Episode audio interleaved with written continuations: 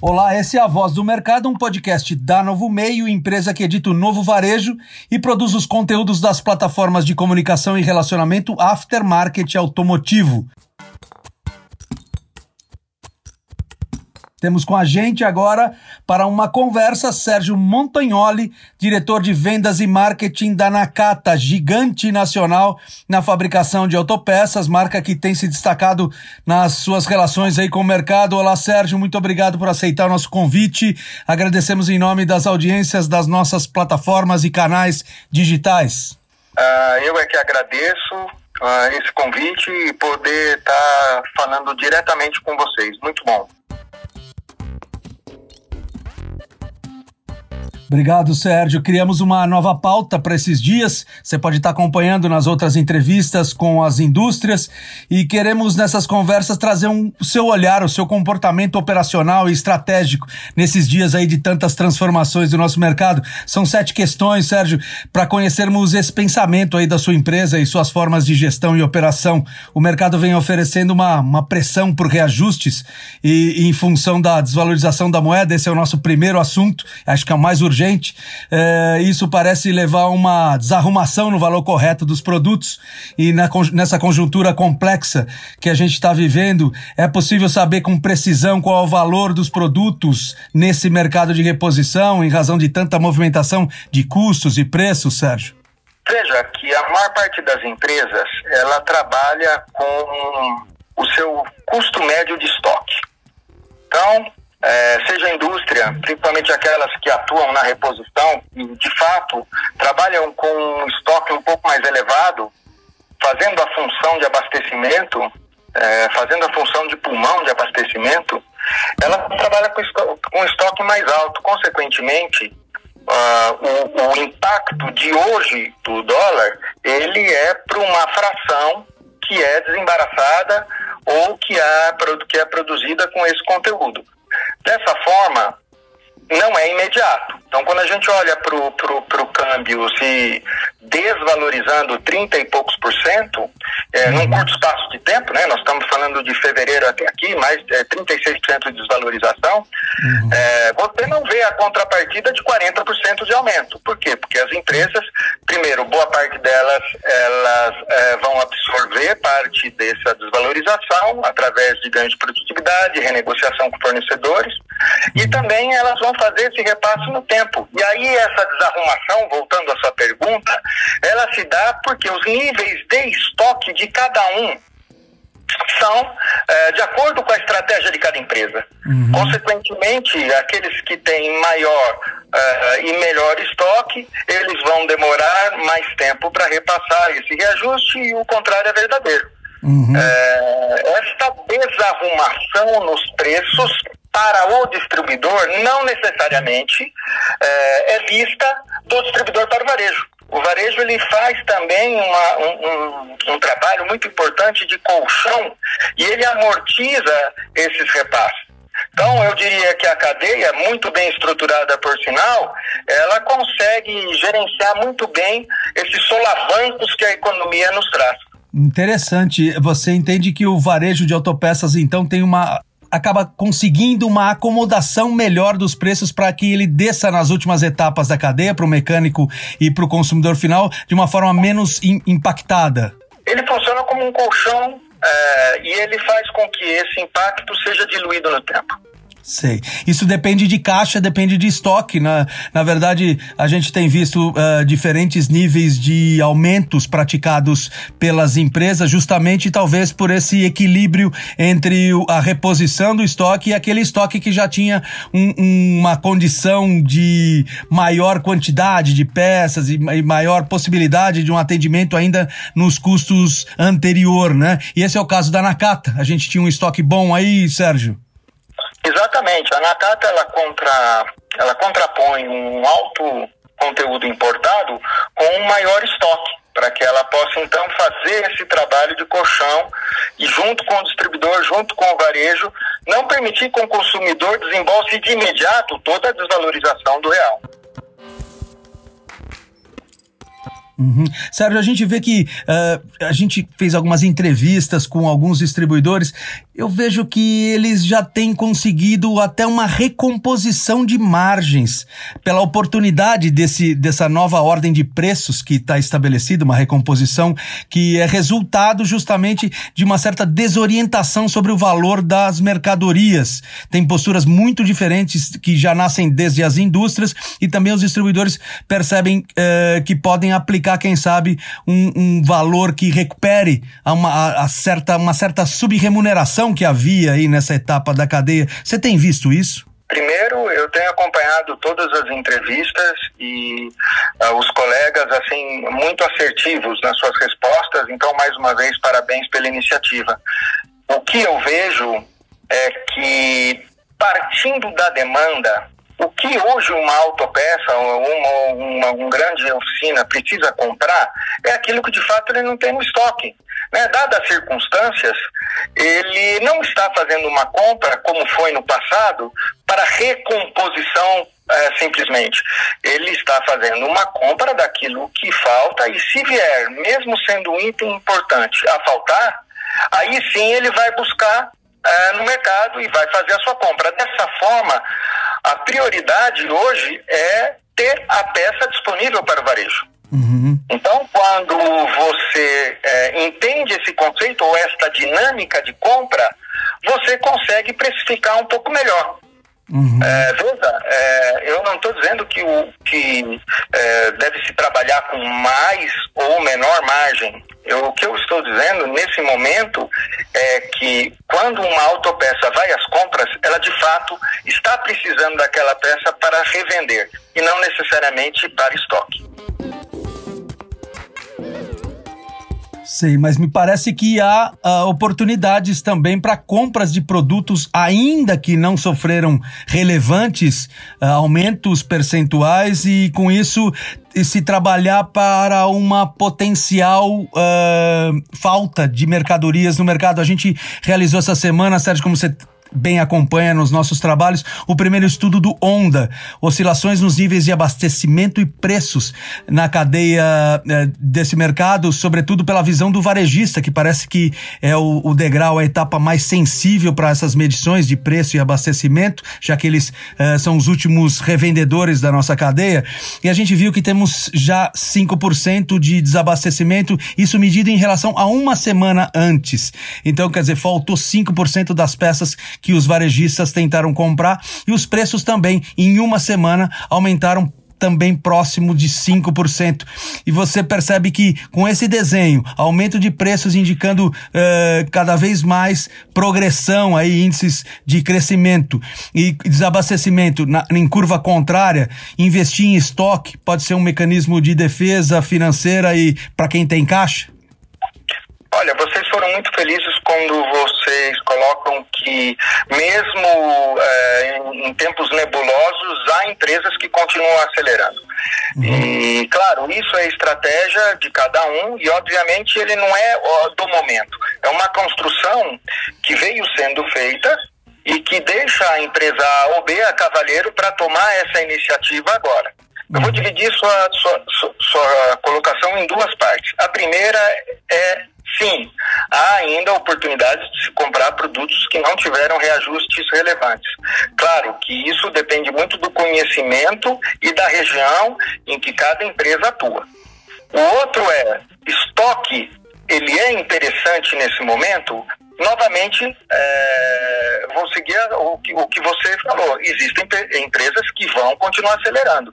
Sim, estoque para aquelas que têm interesse, caixa, é, ele vai ser interessante. Uma vez que, voltando para o tema abastecimento, boa parte do mercado, se não produto acabado, mas é, também componentes, ele se abastece do exterior. Então, se nós estamos falando de um processo de importação cuja fonte é Oriente, seja China, Vietnã, Índia, não vamos falar em lead time de transporte menos de 60 dias. Uhum. Consequentemente, vamos pensar num, num todo de, de, de, algo entre 90 e 120 dias, até da colocação do pedido, produção, até o recebimento para faturamento ou produção no Brasil. Com o estoque de 120, com esse lead time de 90 a 120 dias, vai ser muito difícil toda a cadeia acertar exatamente aquilo que vai ser vendido nos próximos três meses. Uhum. É, é, é, muito pouco provável. E digo mais, isso já vinha acontecendo. Então, é, pode estar agravado nesse momento, é, vamos dizer, em maior ou menor grau, mas a complexidade de modelos e peças, ela já era crescente e nós já percebíamos no mercado uma certa dificuldade para achar, por exemplo, peças para veículos importados ou veículos mais novos. Tanto é que a Nakata ela começou a fazer um trabalho muito cirúrgico nesses modelos de veículos. Então, trazendo amortecedores, peças de suspensão e transmissão, especificamente para veículos importados ou de, eh, de produção com baixa série no Brasil. Isso, é, claro, em certa medida, a gente consegue abastecer o mercado, mas imagina que a Nakata não consegue abastecer todo o mercado. Então, isso é, pode acontecer e eu diria que não será em junho, Uhum. E talvez não seja ainda em julho, mas no fim de julho, começo de agosto, sim, nós podemos ver alguns problemas é, de abastecimento, é, em certa medida maiores do que estamos vendo hoje. Sérgio, nas suas planilhas, nos seus sistemas, você consegue medir a conduta da sua rede. É, você percebe distribuidores já uh, se preparando para esse desabastecimento, voltando a comprar próximo dos níveis anteriores a essa crise? Sim, dessa mesma forma que você menciona que existem empresas no varejo é, acelerando mesmo com, com neblina, né? Uhum. Uh, isso acontece também uh, distribu na distribuição. Eu tenho números que indicam que a perda nos três meses de receita, vamos dizer, meses que vão de março a maio, foi entre 30% e 25%. Então são perdas acentuadas de receita nesses três meses. Você está falando em claro, que step? Que step? Está é, é, tá medida essa na ponta? Da, da distribuição ah, para da, o varejo. Da distribuição para o varejo. Quando nós é, olhamos para a fábrica, a, as perdas foram maiores, porque, como você já mencionou, o varejo deixou de comprar, se abasteceu é, do seu próprio estoque, usou o estoque como banco para atender as suas vendas. Uhum. Com o distribuidor não foi diferente. Consequentemente, as maiores perdas de receita uh, ocorreram na indústria. Uhum. Mas o fato é que, da mesma forma que as maiores perdas, num primeiro momento, foram na indústria, a gente vê agora a indústria com uma recuperação mais rápida do que a distribuição e, pelos números que você é, divide conosco, do que o varejo. É, o que é próprio, certo? Porque você é, começa a abrir as torneiras lá na ponta e, consequentemente, aqui na sua caixa d'água, o nível de água começa a baixar.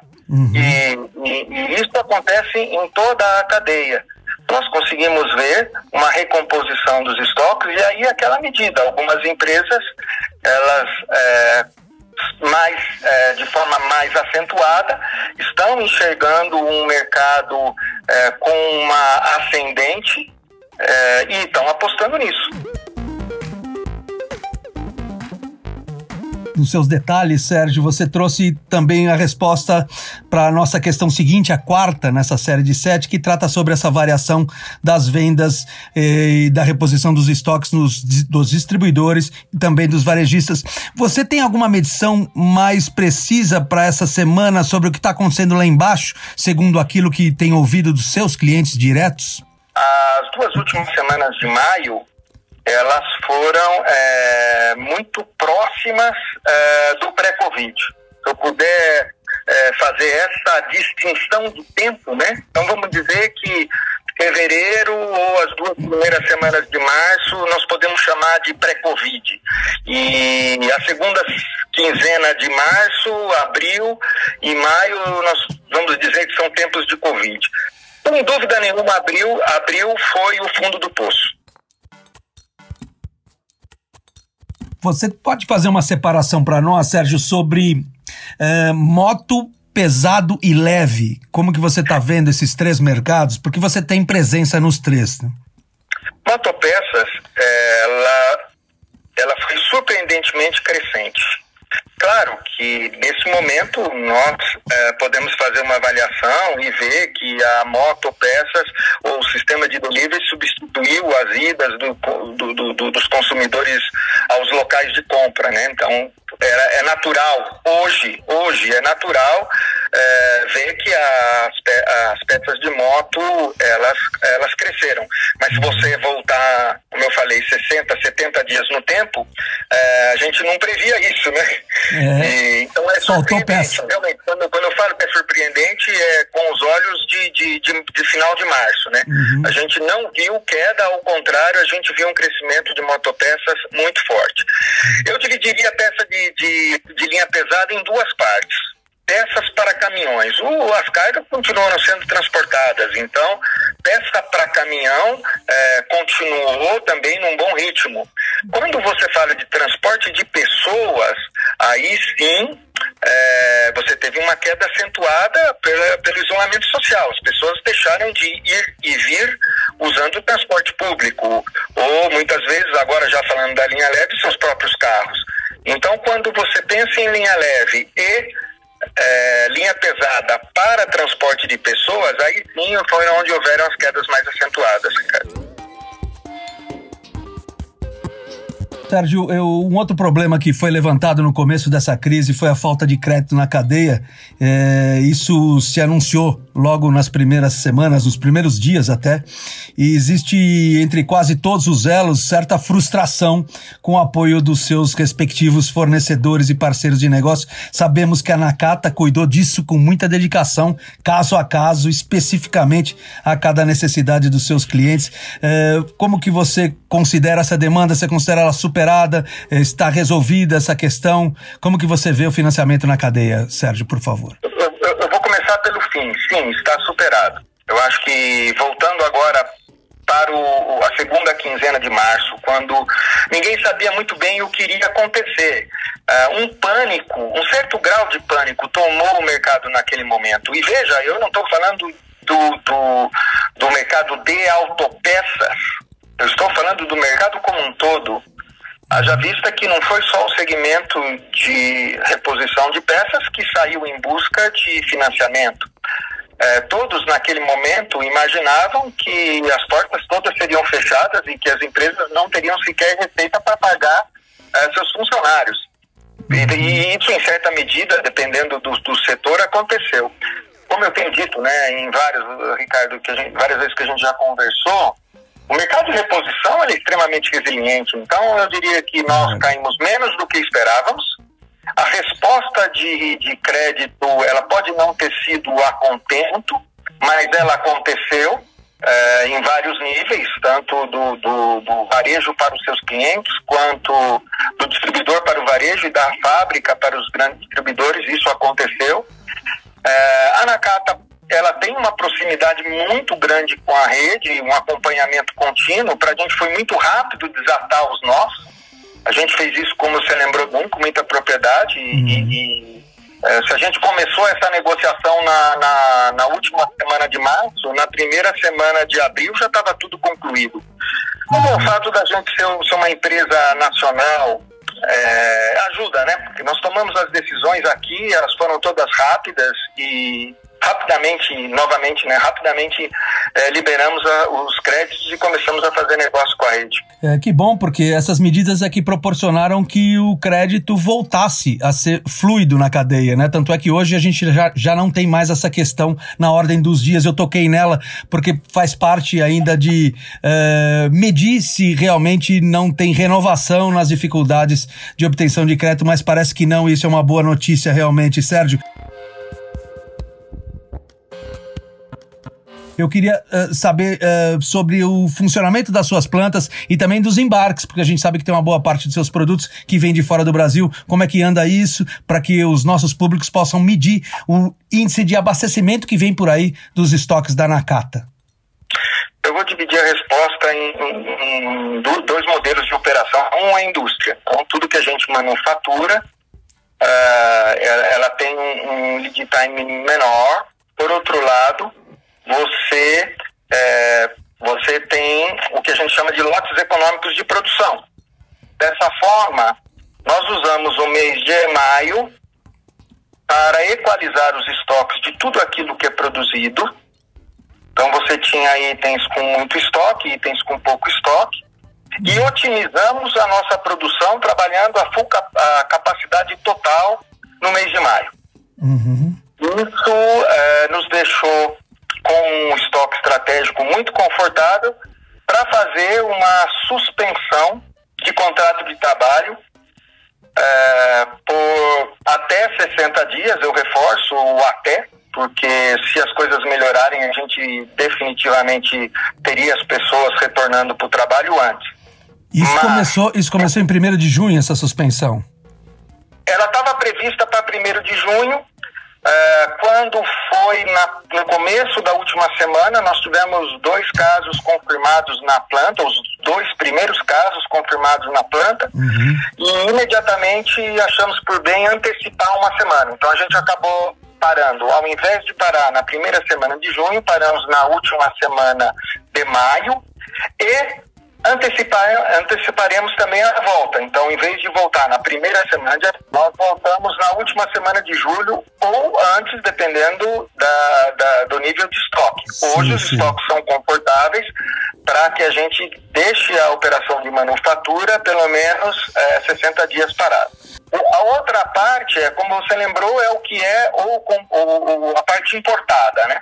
A parte importada, ela, é, o cuidado é ainda maior. Mesmo tendo estoques, mesmo tendo estoques, a gente continuou comprando, acreditando é, em é, numa recuperação do mercado.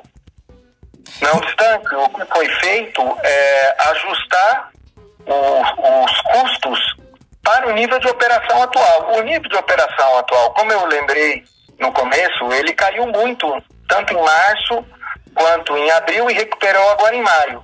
Uhum. Mas mesmo assim, muito abaixo do que seria o 100%.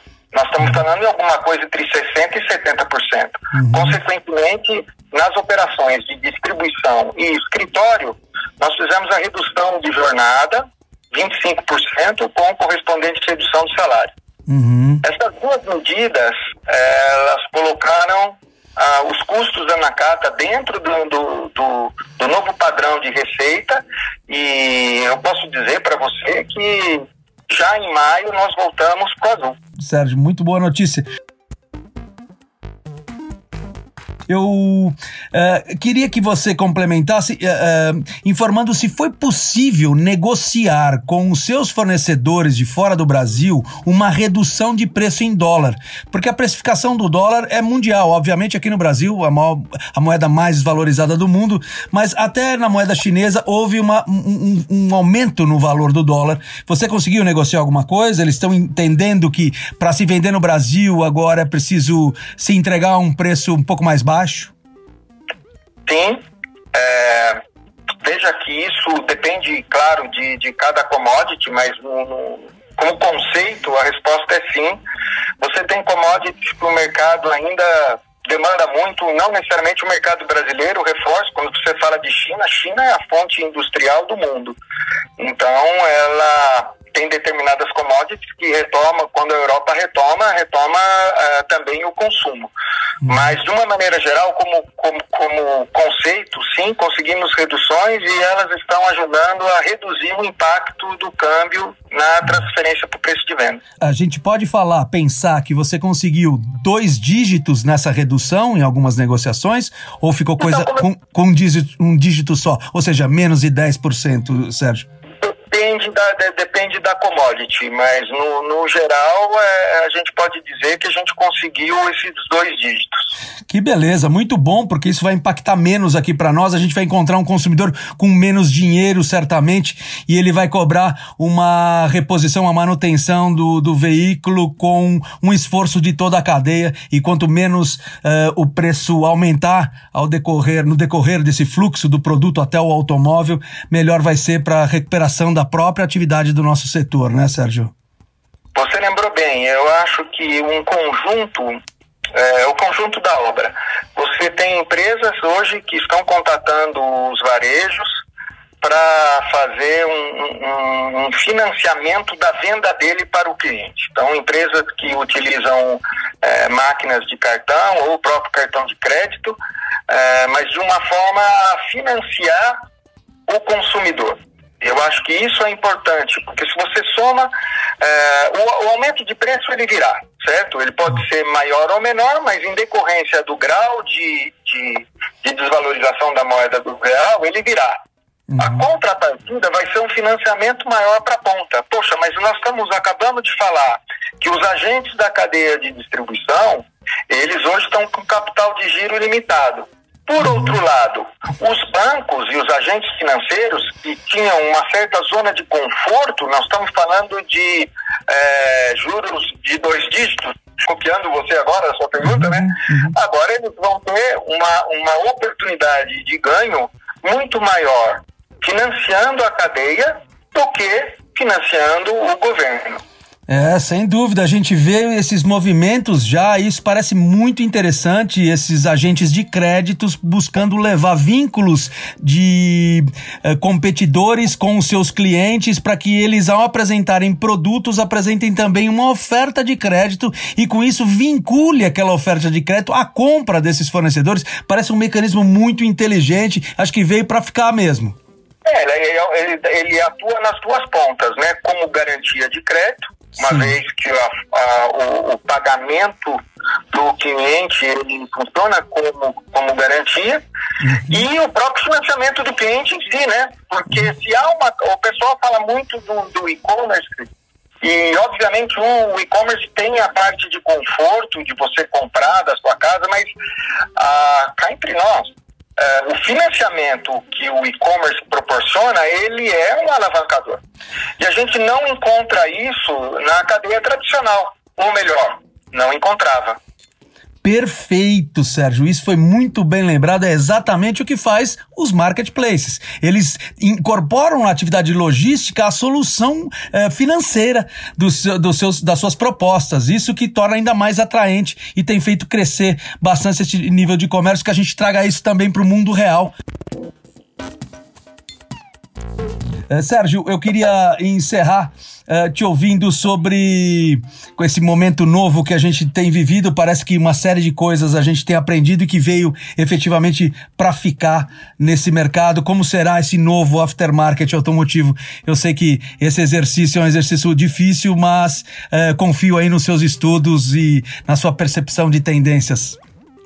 Então eu vou em duas bolas certas, né? É, como jogador de, de, de, sinuca, né? Então vamos, vamos nas duas bolas certas, né? A primeira é, é os agentes financeiros participando mais do negócio de reposição. Eu acho que isso é muito claro, é, ele vai, ela vai acontecer, a gente já está vendo isso, as empresas, todas elas, em todos os níveis da cadeia, estão se organizando para isso. Então, é, isso é uma tendência, ela veio para ficar e ela é ótima, porque ela vai resolver um problema é, do consumidor final. Porque ninguém faz um caixa ou faz um, uma poupança para consertar o carro. Normalmente é uma despesa que ela vem extemporânea, você não espera e ela uhum. vem e você tem que resolver. Então, se você pode financiá-la, isso vai ajudar muito é, nesse processo de retomada. Uhum. Outro ponto, outra bola certa, é interdependência. Eu acho que ficou claro para todas as empresas e não é só você fazer parte de uma cadeia, mas você estar de forma de, de sobrevivência ligado a outra. Eu acho que isso é muito importante, essa interdependência. Tanto o distribuidor elas enxergaram no varejo a importância do varejo estar ativo, rentável, é, para que toda a cadeia funcione.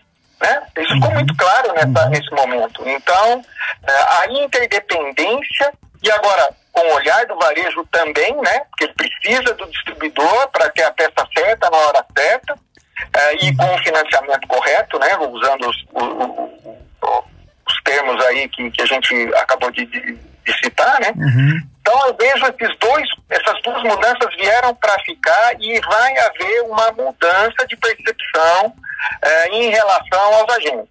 Quer dizer, eu vou falar uma coisa que, que, que, que era muito comum, que era o sistema de cotação e você trocar um fornecedor é, por conta de centavos numa cotação.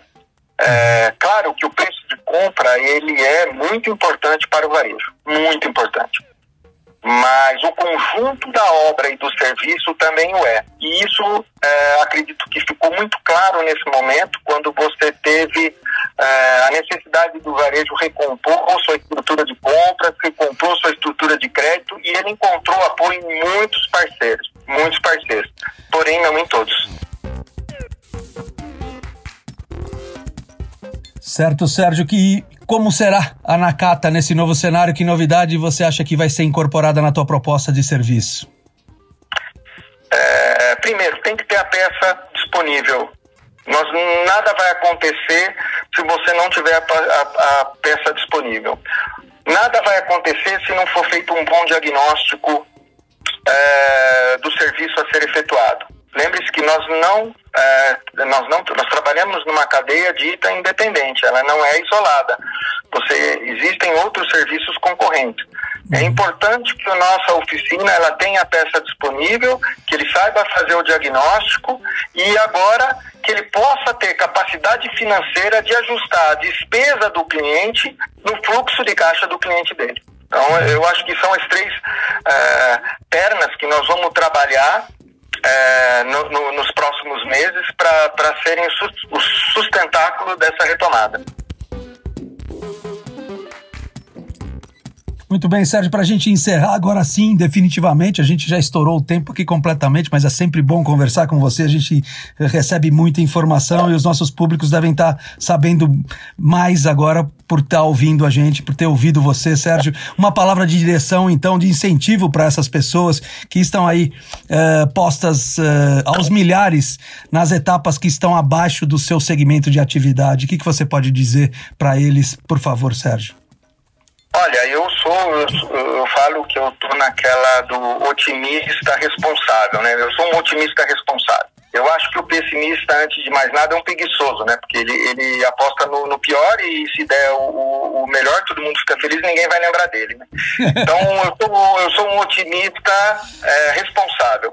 E, a, e o meu ponto é o seguinte, Ricardo, vai haver uma perda de receita de uma maneira geral, uma perda de renda de uma maneira geral. Vamos pensar que você hoje é dono de um carro, você teria mais disposição para comprar um carro novo ou para consertar o seu carro antigo?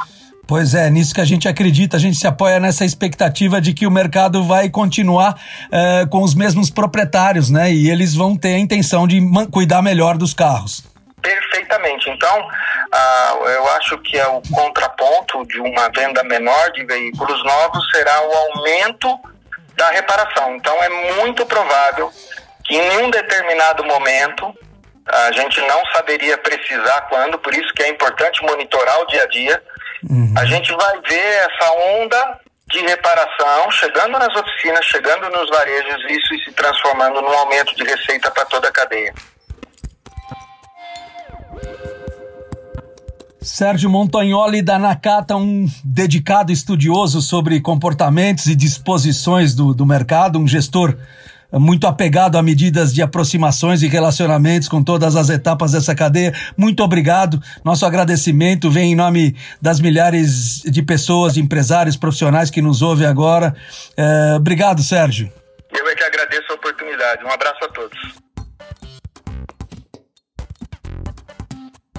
Eu sou o Ricardo Carvalho Cruz, profissional do jornalismo da Novo Meio. Você ouviu o podcast Voz do Mercado, a sua mensagem na sua própria voz para todo o mercado. Ouça também os podcasts da Novo Meio, Mercado Agora, Pensando Bem, Alguma Pergunta, Novo Hoje, Voz Digital e Jornalismo de Verdade.